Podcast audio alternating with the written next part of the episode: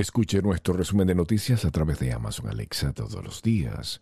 A continuación, las informaciones más importantes para este miércoles 17 de noviembre. Prohíben la entrada de Daniel Ortega y sus familiares a Estados Unidos. El Pollo Carvajal declaró ante fiscales italianos sobre los vínculos del chavismo con el movimiento Cinco Estrellas. Estamos a nombre de Transcarga Express. Condenaron a seis meses de cárcel al ex profesor de Miami que lavó dinero de Alex Saab. Juez negó libertad bajo fianza al panameño Martinelli. Profesionales Integrales, la solución para tu TPS.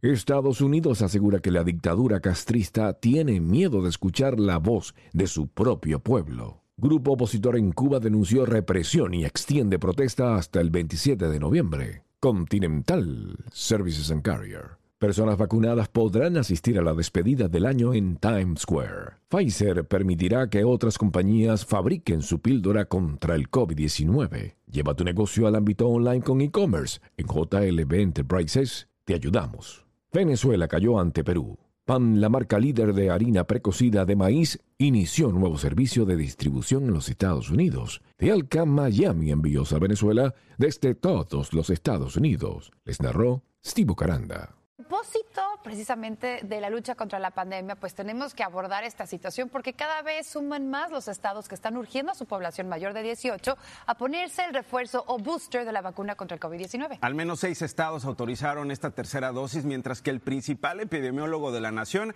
el doctor Anthony Fauci, exhorta a inyectarse. Está con nosotros Martín Berlanga, nos acompaña esta mañana. Tienes más detalles, Martín. ¿Qué tal, Nacho Aranza? Muy buenos días. Efectivamente, estos estados se están adelantando y recomendando los refuerzos incluso antes que los CDC y la FDA den su visto bueno a la recomendación generalizada a la tercera dosis para todos los adultos de más de 18. La ciudad de Nueva York y el estado de West Virginia se unieron a Colorado, Nuevo México, California y Arkansas y autorizaron la vacuna de refuerzo contra el COVID para mayores de 18 años. Sin embargo, farmacias en muchos otros lugares ya la están aplicando. El alcalde Bill de Blasio y el comisionado encargado de los hospitales locales pidieron a los proveedores de vacunas que sean más flexibles en cuanto a las guías federales y permitan que más adultos se pongan la vacuna de refuerzo. Todo porque las últimas dos semanas los casos de COVID van en ascenso en la región. En Vermont, el promedio de muertes por COVID aumentó un 52%. En Nueva York, 630 mil personas recibieron ya su vacuna de refuerzo, entre ellos Carmen. Se hizo la tercera. Sí. ¿Por qué decide hacerlo? Porque quiero estar protegida del COVID. Si es para mejorar la salud, ¿por qué no? Al principio yo no estaba muy de acuerdo, pero me la puse y a, todo el mundo en la casa se lo he recomendado. Solamente me falta uno. Para las fiestas que se aproximan y que son de muchos abrazos y reuniones familiares, el doctor Fauci dice que los vacunados no deben preocuparse, pero al congregarse en otros grupos sigue recomendando usar mascarillas. Sin ambigüedades ni confusión, todos los mayores de 18 deben ponerse la vacuna de refuerzo, dijo contundentemente el director del Instituto Nacional de Alergias y Enfermedades Infecciosas. Si ya me puse las otras dos, ¿por qué no ponerme la tercera? Como sea, muchos siguen incrédulos ante las vacunas de refuerzo. Ah, me puse las dos, no creo que me ponga la tercera. Hay que decirlo, en contraste a esta decisión que están tomando esos estados, ya están poniendo estos refuerzos de la vacuna, pues también hay un debate incluso al interior de los CDC, pues datos muestran que, a excepción de los adultos de más de 65 años, una gran mayoría de los vacunados están ya protegidos. Los consejeros están eh, de, estas entidades, como los CDC, pues dicen que tuvieron que tomar una decisión difícil para recomendarlos y así no causar confusión en la población en medio de una emergencia pública. Vuelvo con usted. Muchísimas gracias, Martín. Eh, la discusión tiene que ver con la salud. Ya lo dijeron los expertos. En el caso de la vacuna de Johnson Johnson, una segunda dosis de refuerzo funciona y, por supuesto, con Moderna y Pfizer, la tercera para estar protegidos. Claro, y precisamente eh, hablando de estos refuerzos, por ejemplo, el primer ministro Boris Johnson en Inglaterra ya le dijo a la gente, después de la segunda dosis de la vacuna, por ejemplo, la de Pfizer, pues sí, en efecto, eh, pues va bajando esta inmunidad que te da. Es por eso que un refuerzo es sumamente recomendable. Ahí está. Eh, ojalá y pueda decidir y planear su vacuna. Florida, por cierto, podría convertirse en el primer estado en multar a empresas y organizaciones que obliguen a sus trabajadores a vacunarse contra el COVID-19. Y es que los legisladores estatales están reunidos en una sesión extraordinaria para discutir esta propuesta del gobernador Ron DeSantis. Y cabe mencionar que DeSantis es una de las principales voces republicanas contra los mandatos de vacunación impulsados por la Casa Blanca. De hecho, en octubre pidió la prohibición de las órdenes y amenazó con retirar las protecciones estatales a las entidades que exijan a sus empleados vacunarse.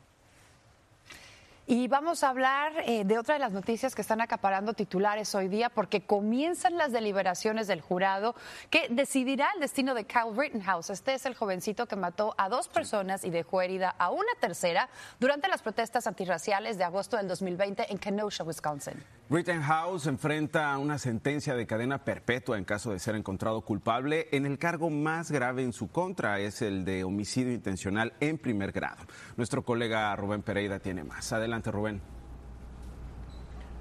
¿Qué tal? Muy buenos días. Hoy se seleccionarán a 12 de los 18 miembros del jurado para que inicien con las deliberaciones. Esto después de que ayer tanto la Fiscalía como la Defensa hicieran el último esfuerzo para convencerlos. Veamos. Así, de forma tan gráfica, fue como el fiscal intentó demostrar cómo Kyle Rittenhouse, de entonces 17 años, accionó su rifle de asalto de forma deliberada, asesinando a esos dos hombres e hiriendo a otro, y no tenía idea de la capacidad de su arma que llevó esa noche de verano del 2020, cuando había protestas por el caso de Jacob Blake, un hombre negro que fue baleado por un policía blanco. Cuando el acusado provoca el incidente, pierde el derecho a la autodefensa. Uno no puede alegar autodefensa contra un peligro que uno crea. Pero el abogado defensor insistió en que Rittenhouse no acudió a la protesta armado para crear peligro, sino para proteger a los negocios de los disturbios y accionó su arma para defenderse. Cuando mi cliente disparó a Joseph Rosenbaum, temió por su vida. Temió debido a las amenazas previas, las declaraciones previas y los actos violentos de los que fue testigo mi cliente. Antes de que dieran inicio los argumentos de cierre, el juez desestimó un cargo importante para la fiscalía, el uso ilegal de un arma de fuego por parte de un menor. Sin embargo, prevalecen cargos de mayor relevancia. Que son homicidio intencional, intento a homicidio intencional y también el cargo de el hecho de que el señor Rittenhouse balació al señor McGuinness.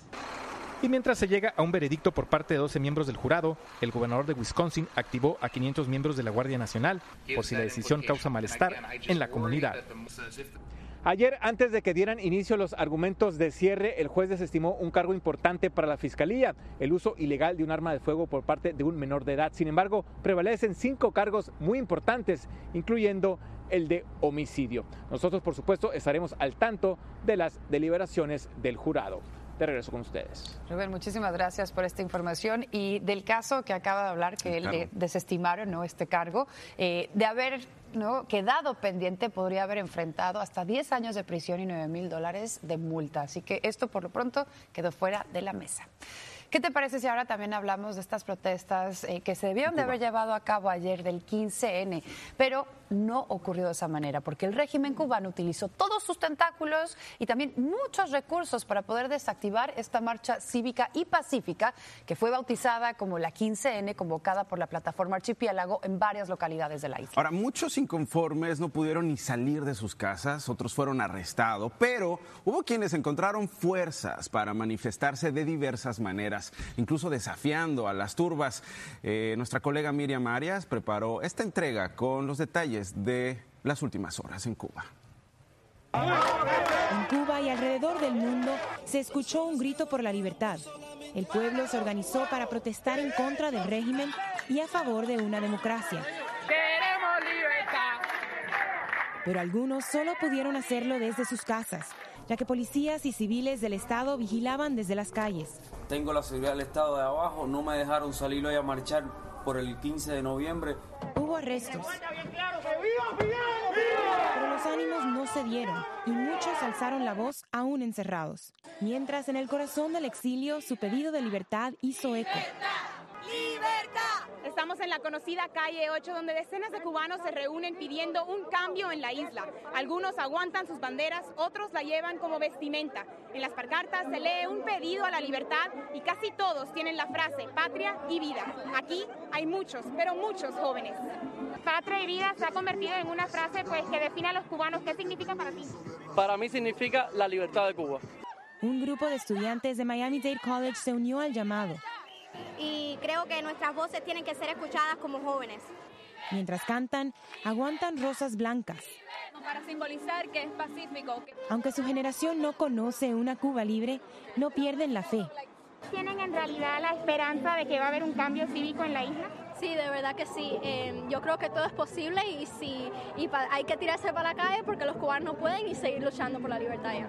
Y no se trata solamente de los que crecieron en la isla. Indiana tiene 14 años y vino de la mano de su abuelo. Vimos que para pedir un cambio no hay edad. Pablo, ¿por qué? ¿Qué te dice tu mamá? ¿Por qué estás aquí hoy?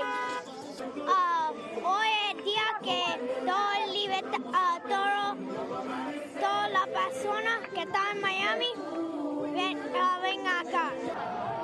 Y como para la solidaridad no hay fronteras, las banderas de Cuba y el grito de patria y vida se escucharon también en ciudades como Washington, Madrid y Roma. Más de 60 años todo no acaba de cambiar. Personas que golpean